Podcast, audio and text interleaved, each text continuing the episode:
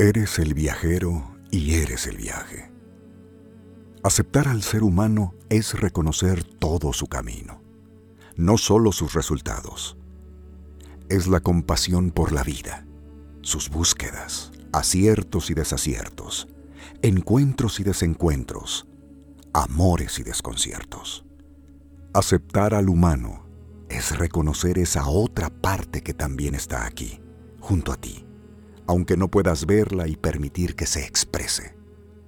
Dispuesto a reconocer su totalidad, que es la fuerza que imprime la vida, sin restringir ni dividir con juicios tan alejados del corazón, tan poco humanos.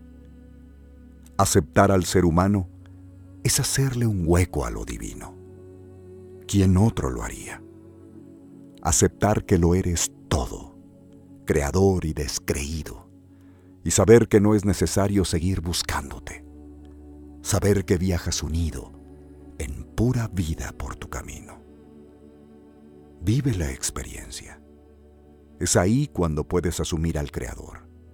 Cuando amas tu viaje y dejas los reproches, reconoces que tú lo dibujas con tu esencia. Hónrate y honra tu viaje. No hay separación. Eres el viajero y eres el viaje.